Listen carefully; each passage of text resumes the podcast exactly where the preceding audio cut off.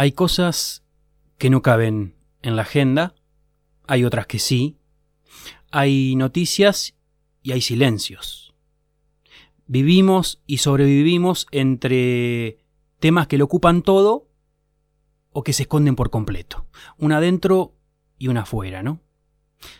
La coyuntura es lo que nos dicen que es.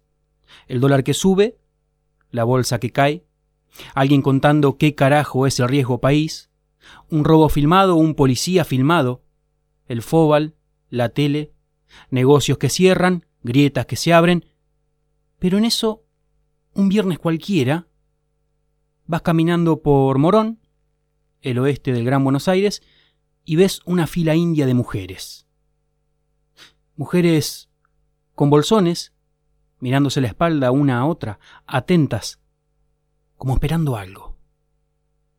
Nuestro compañero Ever se preguntó qué hacían ellas ahí. Anónimas para quienes pasan por esa esquina, casi imaginarias. ¿Tu nombre primero? Liliana. ¿Y hace cuánto que haces el trayecto de...? Un año y dos meses. Un año y dos meses. ¿Y cómo es el tema de esto? O sea, estamos en Morón, son las nueve y media de la noche. Tenemos que esperar hasta las 10 Sí, que salga el micro. Después tenemos dos horas para llegar a Olmo, a la puerta de Olmo. a la puerta de Olmo. Que llegaría a las 12 si anda bien. Eh, ¿Y el servicio es gratis? No, el servicio se fue a las nubes. Casi 500 pesos casi estamos pagando el viático. ¿Y cuánto tarda? Dos horas ¿Dos horas de acá hasta Olmo? hasta Olmo. El colectivo sale de acá, Sale de acá hasta la puerta de Olmo. Y de ahí los trae de nuevo hasta acá. no hace otra escala, no para en otro lugar. Ahora está parando por... San Justo Sí, y Cruce Varela. Varela. Y el Melchor. el Melchor Romero. Se juntó el Melchor otra vez ahora. Ah, ahora sí también. Y de vuelta. O sea que el trayecto tarda más de dos horas ahora. Ahora sí tarda más, un Se- poquito se más. diría, Tarda técnicamente. más. Y nada, en este trayecto de, una, de un año que tenés, año y medio me contabas, Más o menos, un año y dos meses. sufriste lluvia, sufriste frío. Todo, si no pregunta a la mamá que está más tiempo, pobre, sí, se sufre de todo. En la tierra que hay detrás de mis ojos, un caudillo vive en pie de lucha, defendiendo pueblos enteros de ideas mudas, asesinadas por ser diferentes a las de otros.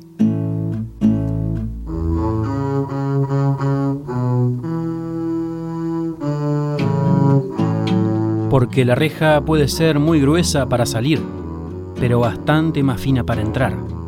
Entra a querer contar la tierra detrás de mis ojos. La tierra que hay detrás de mis ojos, un caudillo vive en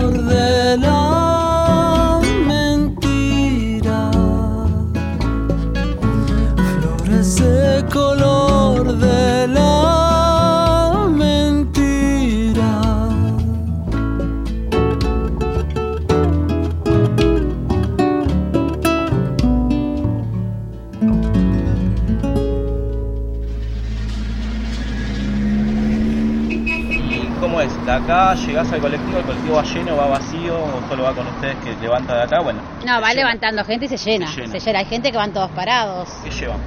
Todo lo que es todo, lo que es higiene, comida, ropa, todo, todo lo que usamos en casa, pero eh, ellos usan más que nosotros, porque Obviamente. nosotros poner, por ahí nosotros nos quedamos sin comer, pero ellos les tenemos que llevar las cosas. Sí. O les quedamos sin jabón o sin algo, pero ellos se los tenemos que llevar.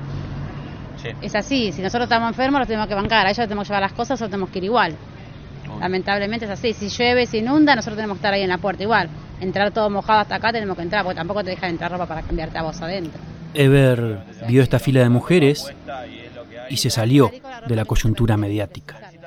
No hubo flash de último momento que lo saque de esa lluvia que, que las encontraba unidas y amuchadas en una esquina de la calle Independencia, en Morón. Él cuenta que son las madres y esposas de detenidos que esperan un colectivo que la transportará al penal Lisandro Olmos, en la ciudad de La Plata. Las mujeres, invisibles para la sociedad, forman una fila india todos los viernes, dice el compañero de la tierra. Un clásico triste que pocas veces se, se menciona porque son prejuzgadas, claro, tienen un familiar detenido. En la fila existe un silencio semipautado, una desolación y miradas perdidas para los que transitan la vida normalmente, observando la formación sin entender el motivo. Y charló con ellas, está charlando con ellas. Eliana tiene 47 años, es una de las familiares que realiza esta fila todos los viernes. En los bolsones llevan comida para compartir con sus hijos en la visita y cosas para la semana, fideos, arroz, artículos de limpieza, higiene. Eliana tiene a su hijo de 22 años, preso sin juicio ni condena, cuenta que fue por una riña callejera que terminó mal y no tiene vergüenza en decirlo. Relata Ever que el colectivo tumbero, como muchos lo conocen, las traslada desde Morón a Olmos, ida y vuelta. Las piernas se van aflojando a medida de que llega la hora del arribo del bondi. Los bolsones van cortando el pasto y tomando más protagonismo sobre la vereda húmeda. Mirta tiene 54 años y está hablando con un tono cálido y triste al mismo tiempo, el 16 como queriendo mantener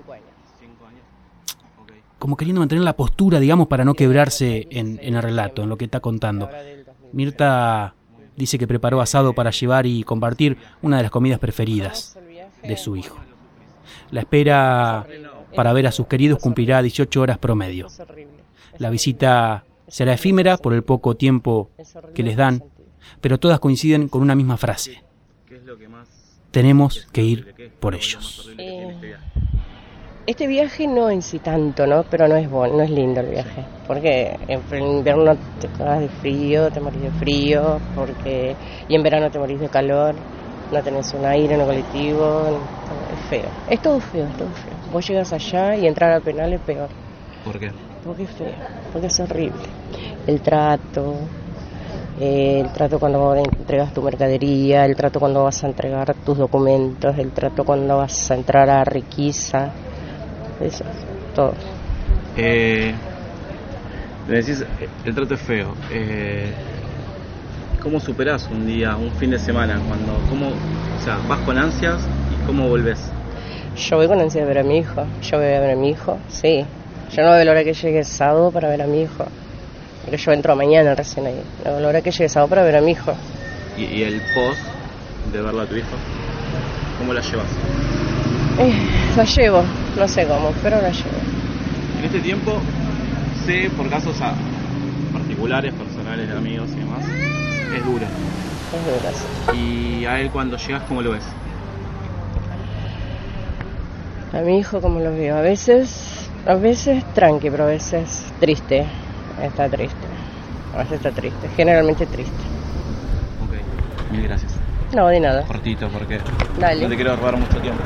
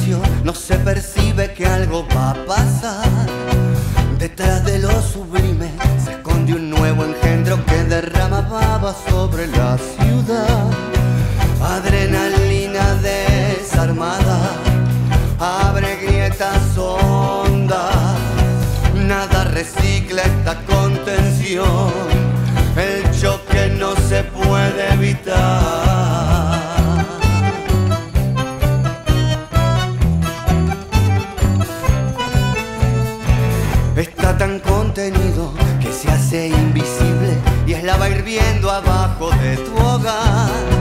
Jadea de alegría, apenas huele sangre y no se conforma con alucinar.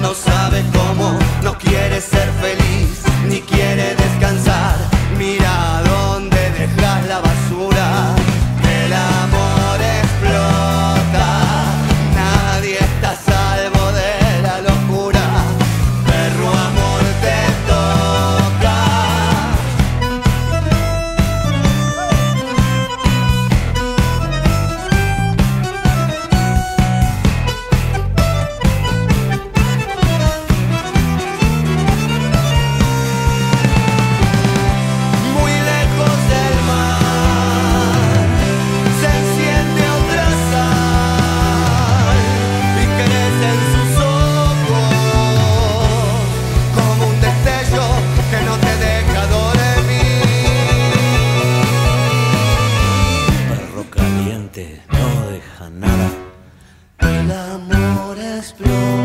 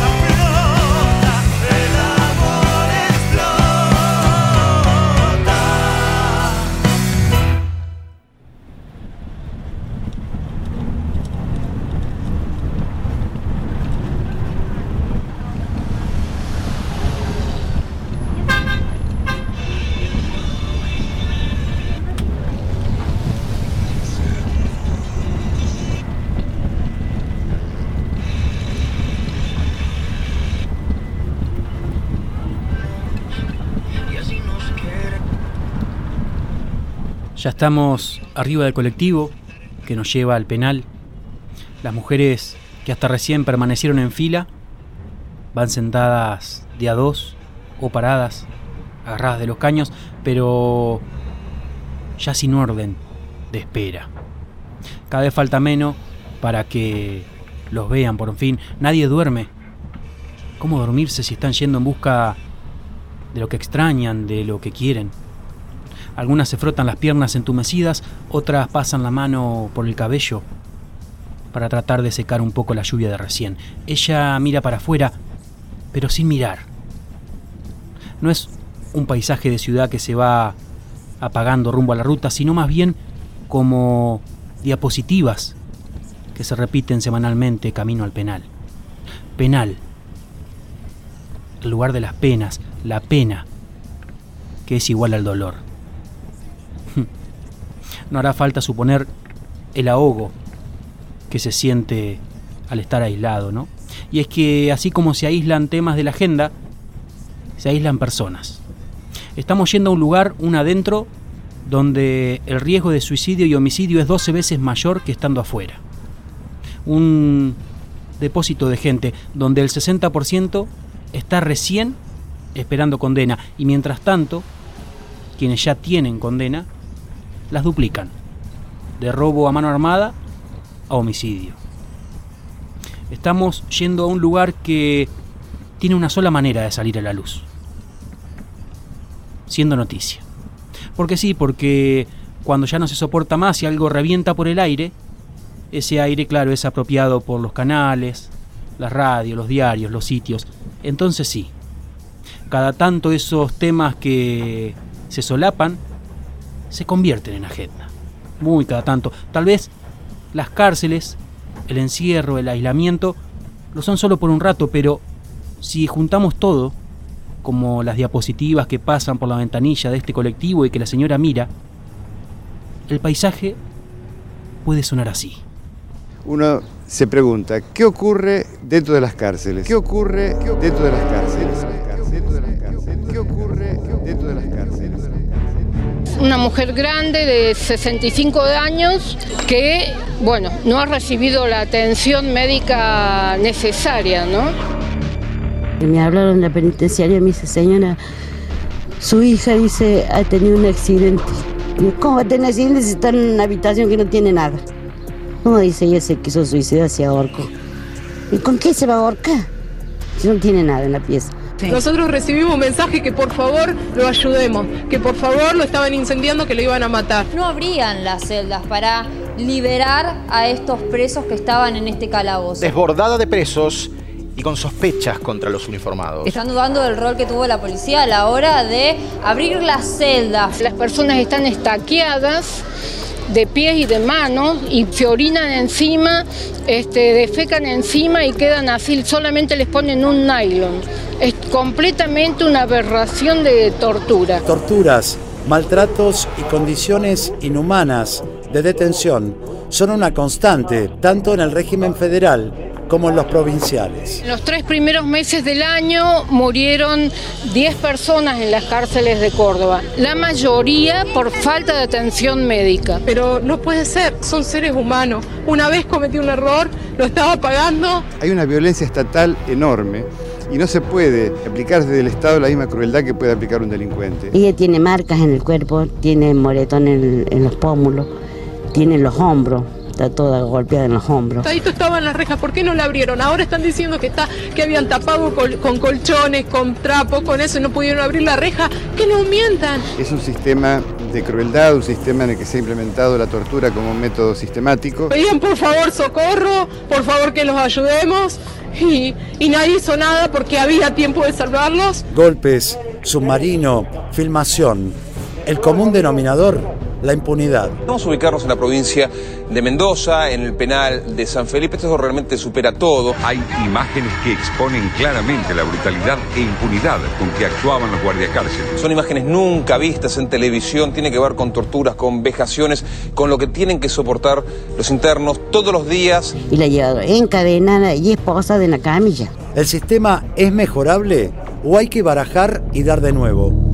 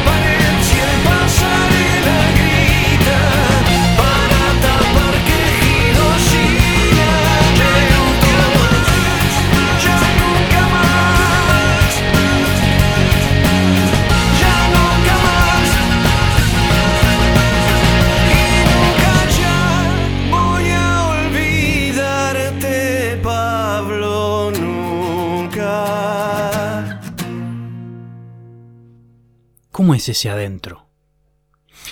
¿Cuántos de todos nosotros y nosotras pagamos con nuestra libertad cualquier delito? Si las cárceles están llenas de hombres y mujeres pobres, ¿el criminalizar es selectivo?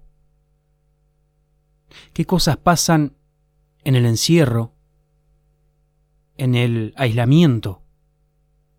¿Qué cosas pasan entre las sombras? Tardes, me llamo Patricia, soy una de las primeras chicas de la diplomatura y bueno, el venir a la diplomatura para mí fue el sacar de mi alma, de tener mis sentimientos.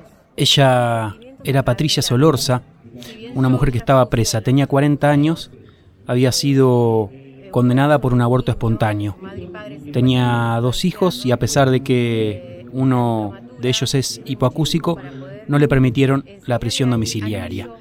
Para que la cárcel no le consuma la vida, estudiaba en la Universidad Nacional de San Martín, jugaba rugby en las Espartanas, llevaba cinco años presa.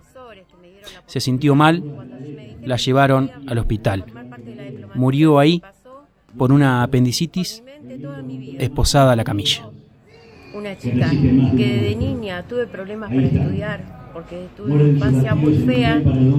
eh, En un juicio abreviado se declaró culpable porque así, dijo después, la hicieron sentir. Patricia pensó que le darían prisión domiciliaria por su hija tan chiquita y su hijo con discapacidad, pero no, al penal, al lugar de las penas. Estaba reclamando sus salidas transitorias y la condicional, pero los informes del penal nunca llegaron, entonces atrás queda el mito mediático de que los condenados y las condenadas salen antes de tiempo, ¿no? Patricia es una de las internas que es parte del 90% que no salieron ni siquiera transitoriamente. Ni siquiera la sacaron de la celda para que la atiendan. Hacía meses que pedía ir al hospital, se sentía mal, solo le dieron ibuprofeno. Recién la llevaron cuando se descompuso y era muy tarde. Cuando no hay justicia social, aparece esta justicia penal. Cuando se desmiembra el sistema de lo social, aparece el sistema penal. Pero ¿cómo aparece? ¿Bajo qué condiciones? ¿Qué se cuenta cuando una puerta de reja se cierra? ¿Cómo nos cuentan las voces que se juntaron en la tierra de hoy? ¿Qué pasa en las sombras? ¿Qué pasa con las sombras?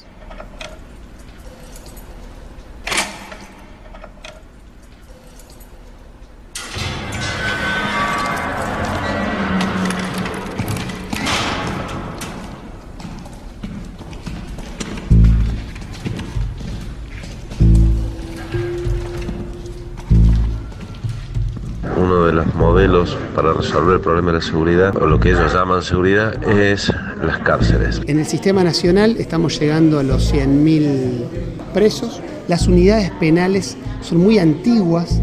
La unidad de Olmos data eh, del siglo XIX. A su vez las más nuevas, Las condiciones carcelarias, por más que sean cárceles nuevas, no distan mucho de ser muy precarias. pero la falta de inversión en mantenimiento hace que estén todas prácticamente en iguales condiciones. Cloacas tapadas, se convive con insectos, con ratas. sobrepobladas, con escasos recursos. Otra de las características fundamentales del sistema penal contemporáneo es la sobrepoblación. Este es el común denominador. Con una unidad superpoblada, no todos gozan de los derechos a la educación, a, las, a los servicios de salud. El acceso a los derechos es dificilísimo. Con violación sistemática de los derechos humanos de los presos. Eh, un sistema represivo férreo que se traduce con la prisión dentro de la prisión. ¿Qué es esto? Los sistemas de aislamiento, que son denigrantes para, la, para las personas. Entonces de repente hacinan nuevamente a 30 personas en un lugar y le dan un espacio mínimo de recreación y horas mínimas de recreación. Entonces se obliga a permanecer a la persona encerrada. Que no necesariamente responden a castigos, porque muchas veces no tenés dónde poner la persona y el- la sección de clasificación, como no sabe dónde ponerla, lo dejan en el depósito. encerrada por fuera en una celda. para generar venganza o para que torturen los penitenciarios a, a su antojo. Este, bueno, así es el estado de situación actual, muy lamentable.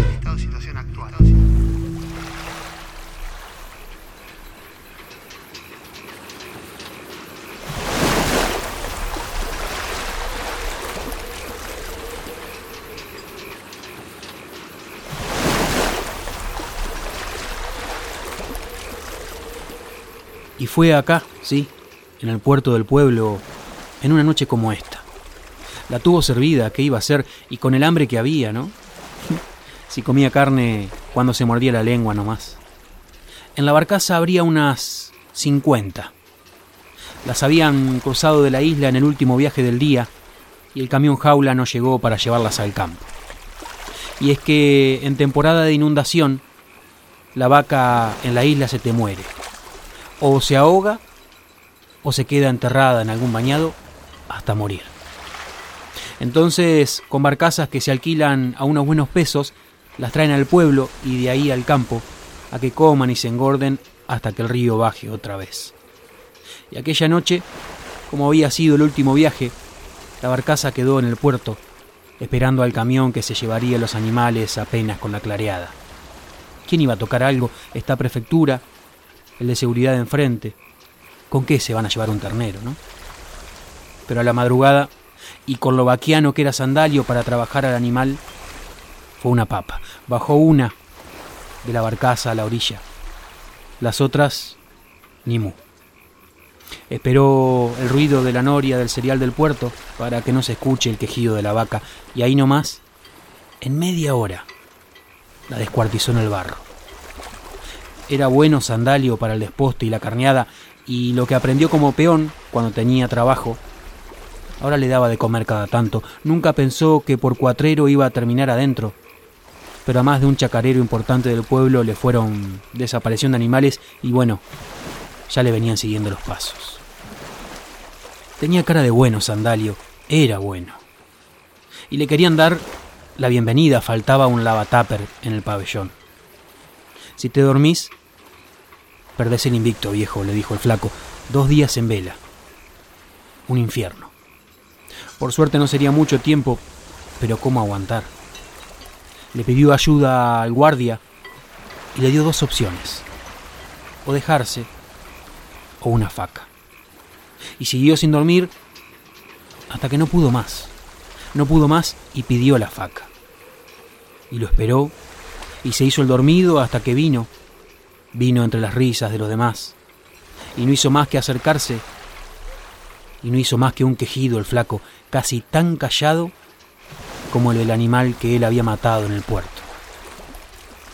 Pero Sandalio no quería eso, si sabría lo que sufre un cristiano matar entre una barcaza y la orilla para sobrevivir, matar entre las rejas y las sombras para sobrevivir.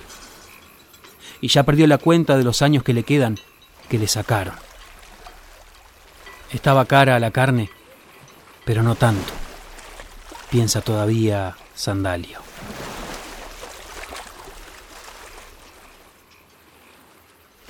Es muy complicado afuera acceder a los derechos, poder trabajar, estudiar, atender la salud, la vivienda, mucho más difícil adentro. Mucho más difícil adentro.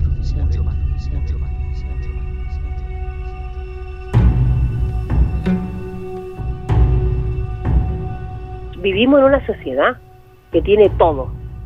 Y esto también es parte de ese todo. Este sistema es cruel, es perverso. Se trata de un sistema que está eh, claramente caracterizado por la preservación de la seguridad y no tanto por el tratamiento, entre comillas, de las personas privadas de la libertad. Sigue sin pensarse esto seriamente.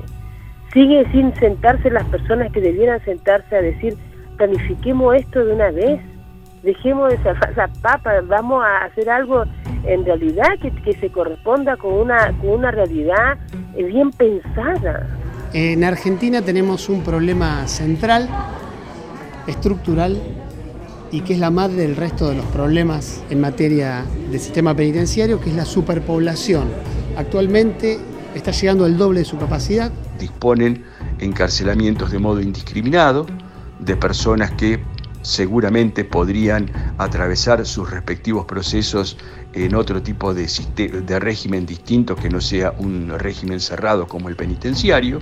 Por supuesto que no tenemos plaza para todos ellos, de manera tal que lo que existe no es una puerta giratoria, sino una puerta mucho más grande de aquella que podemos administrar. Mm, no toman la decisión en el momento oportuno de disponer la liberación por diversos motivos, de personas que claramente eh, podrían estar en, en libertad o bajo un régimen que no sea el penitenciario. Eh, por eso creemos que con venganza, con odio y con castigo no se resuelve nada, porque tengamos en cuenta que todo preso, al menos en la Argentina, tarde o temprano va a salir en libertad. No, tiene que haber un cambio. Debemos hacer algo. Aquí hay estos chicos que se pierden sin retorno, porque pasás de los 18 a los 25 y no, listo, fue un paso. De ese chico que tenía una oportunidad pasás a un joven que ya se da por perdido. Como sociedad ya no, no sirve recluir, no sirve. No, no ayuda, no suma, simplemente resta. Este reclamo es de todas y de todos. De alguna manera a todos y a todas nos toca y también tenemos que asumir eh, el compromiso de hacernos cargo, ¿no? A todos nos puede pasar. El que crea que está libre de esto porque tiene una vida, no, no, no. Que cree que no le puede pasar está equivocado.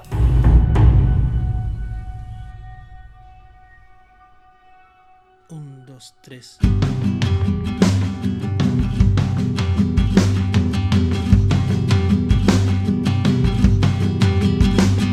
El mundo se refugia tras la puerta, con un temblor que oculta la mirada, golpeando con la ley o con la fuerza aquellos que nunca han tenido nada.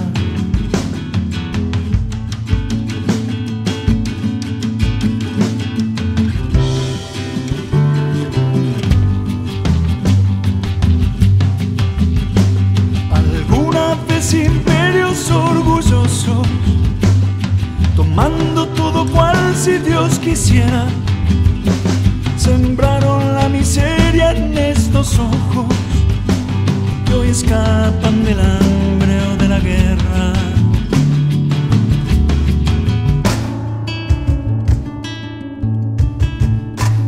Las cuentas que no cierran, la voz del equilibrio, la historia que se olvida, los siglos de martirio, el mar como testigo, la muerte un porcentaje, la reja como un filo, la sangre al fin del viaje.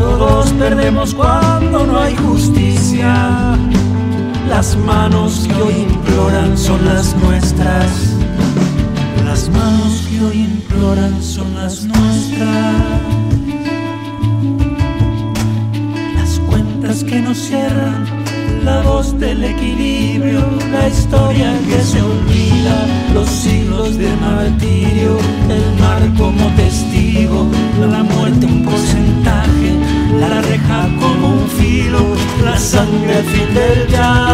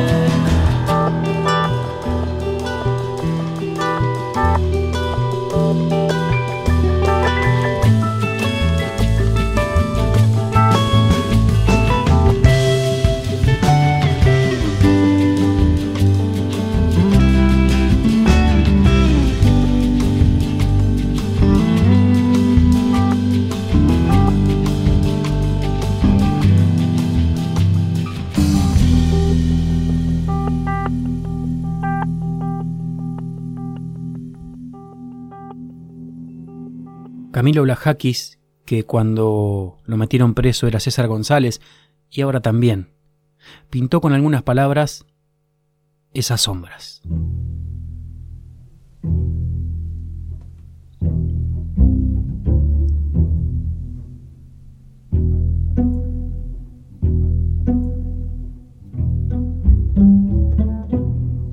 celdas, sombras, risas. ¿Quién quiebra? ¿Quién banca? Tirá tu carátula a la cancha, pone plantillas si sos bueno. Humo, una celda. Cien rejas, cuatro paredes, un silencio que aturde el alma. Un pasillo gris. El aire oprime. Un guardia hace el recuento los espíritus visitan, las almas callan. Cinco años de este paisaje. Óxido y fragancia a meo, óxido y sonido a piñas. Perfume a mierda y puñaladas. Colores grises, oscuros, opacos. Lágrimas. Un laberinto sin salida.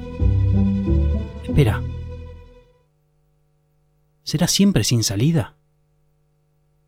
O al menos algo que se la ponga peliaguda la cárcel, una manera para que las sombras no te coman la vida, no sé.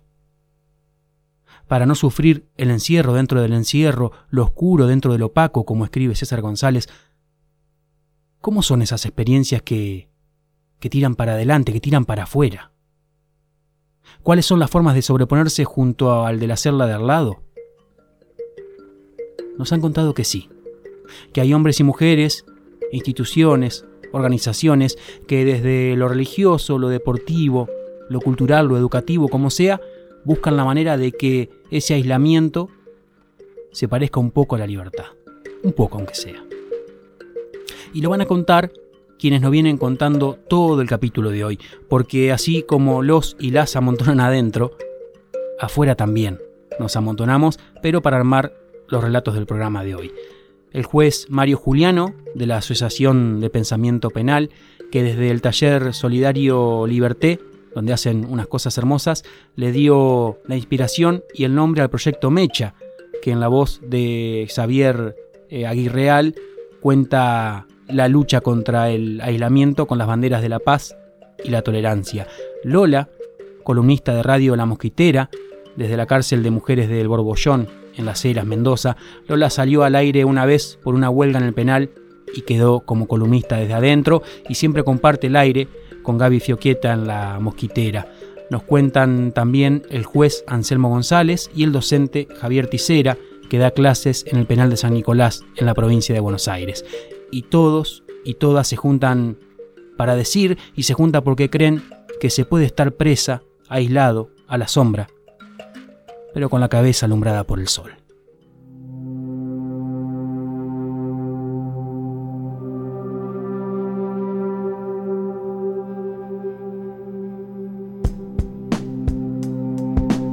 A mí me, preocupa el sistema penitenciario en sí, porque es un lugar, es una gran institución que podría ser fuente de, de eso, de, cambio. O sea, es el lugar tan propicio para eso, aunque no parezca, pero un lugar propicio para eso. Que el resto de la gente sepa que este sistema así no funciona. Si una persona sistemáticamente lo encerrás y le enseñás, porque es lo que hacen los servicios penitenciarios, les enseñás que los derechos humanos no existen, porque si te los quitan, tarde o temprano terminas entendiendo que no existen, ¿cómo se pretende que cuando esta persona que estuvo años de preso en el infierno y que le quitaron todos los derechos humanos, como pretende que cuando salga en libertad los respete. Lo más probable es que crea que no existan, porque debería de respetarlos si no existen.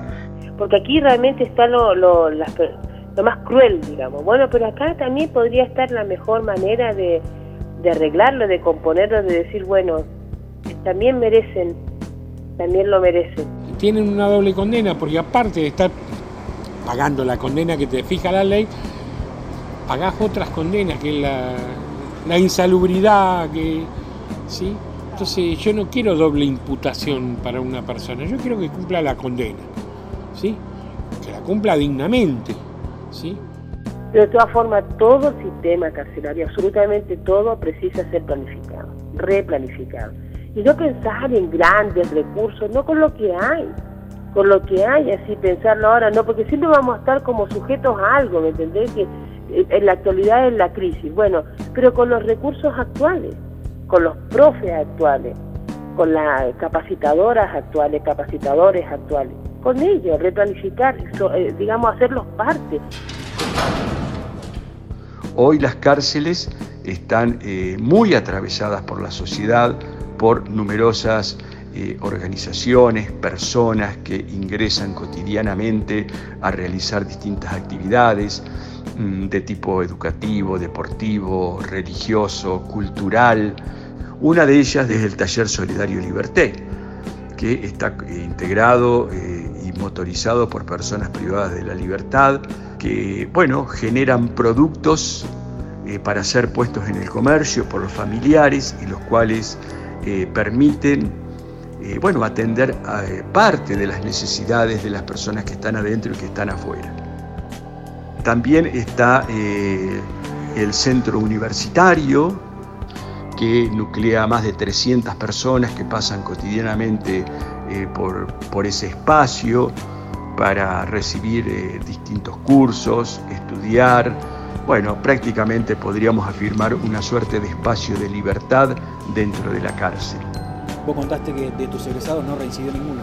Yo lo que conté es que de los 20 hay 19 que no volvieron a cometer un delito. Pero ¿saber cuál es la lectura más importante? Que, no, que hay 19 que no le hicieron daño a otros 19. Y eso ellos se dieron cuenta tarde, pero se dieron cuenta. ¿Sabe por qué? Porque hubo un docente que se lo recordó. ¿Sí? Que ustedes no están acá solamente porque delinquieron, sino porque además victimizaron a alguien. Y eso es lo que no deben hacer.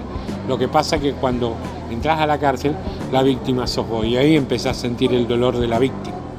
El servicio penitenciario me lleva para torturarme e intentar doblegarme, castigarme y disciplinarme, que es para lo que usan ellos las celdas de aislamiento actualmente en Argentina y en varios países. Y lo que se logra en ese momento en realidad fue que se encendiera esta mecha. Ahí se inició el proyecto Mecha cuando logré vivir en carne propia para que use el servicio penitenciario el sistema de aislamiento. Y automáticamente a los pocos días empezó a sumar un montón de gente. Compañeras, compañeros, presas, presos, liberados, liberadas, jueces, abogados, activistas de derechos humanos, familiares. Un montón de gente. Y si bien el proyecto Mecha arrancó o se inició originalmente con el objetivo de luchar contra el sistema de aislamiento, contra la tortura encubierta que usan los servicios penitenciarios, a medida que pasaron los días, las semanas y los meses, no digo los años, porque recién llevamos un año y poquito, este, se fueron ampliando los objetivos y se, fue, se fueron agregando diferentes ciudades, diferentes países. Hoy en Proyecto Mecha estamos trabajando activamente en Argentina, en Uruguay, en Chile, en Perú, en Paraguay, Bolivia y España. Uno de los objetivos principales es visibilizar la realidad carcelaria, que la gente, que hay mucha gente que no lo sabe, eh, sepa que este sistema es cruel, es perverso, no, no ayuda, no suma, simplemente resta.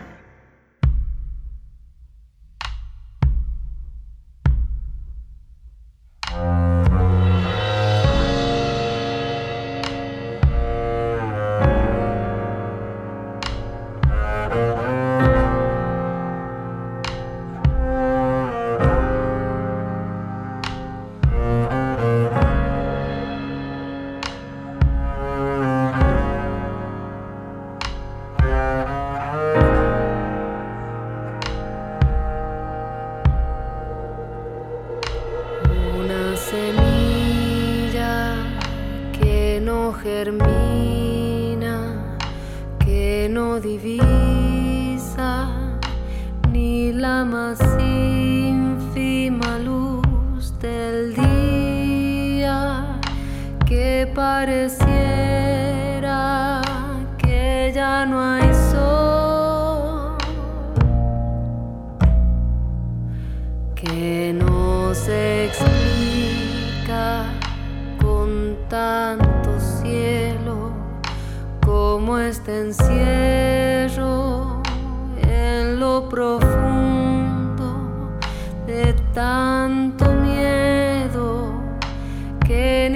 Y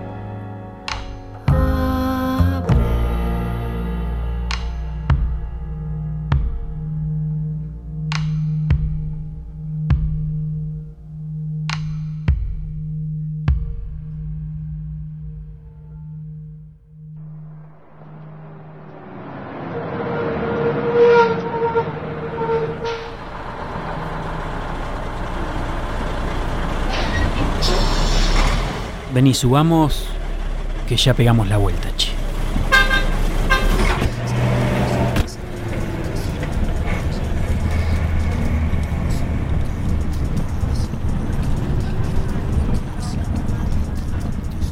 Así como llegamos al penal, nos volvemos en este colectivo tumbero que lleva cuerpos menos inquietos ya. Hoy, cuando veníamos, había una tensión propia de la espera, una ansiedad que flotaba en cada asiento. Ahora, en cambio, hay una sensación de, de relajo, de haber cumplido con algo, un encuentro, ni más ni menos. Algunas apoyan la cabeza contra el vidrio, otras miran para arriba. ¿Qué pensarán estas madres, o hijas, o hermanas, o compañeras, no? Tal vez ya no, no aguantan las ganas de volver, de abrazar una vez más, como cada semana, o no. O están aliviadas porque se terminó el día de maltrato del personal carcelario. ¿Se quedó preocupada ella porque no lo vio bien? La que va al lado. Esa mueca parecida a una risa. ¿Es de felicidad porque falta poco para que salga? Y ella irá pensando cómo la van a remar el tiempo que queda. Cada asiento es un mundo, un mundo aislado y un mundo en libertad. Y lo contamos como lo contamos, rearmando la cosa con palabras, con, con cosas que se sienten, que, que, nos arrimen de alguna manera lo más posible a ese universo de sombras al que le quisimos caer. Salimos al patio con el capítulo de hoy. Eber Torales, Sil Morbillo, Juan Pablo Berch, Yamila Galicer, Julián Oviedo, Mora Seoane, Alicia Carlucci, Nico Crespien, Beatriz Capese, Sofía Lovisek y Román Solzona. Todavía tenemos un trecho más de viaje y de aire, y la semana que viene nos encontrará, como cada semana, esperando, haciendo la fila para subirnos otra vez.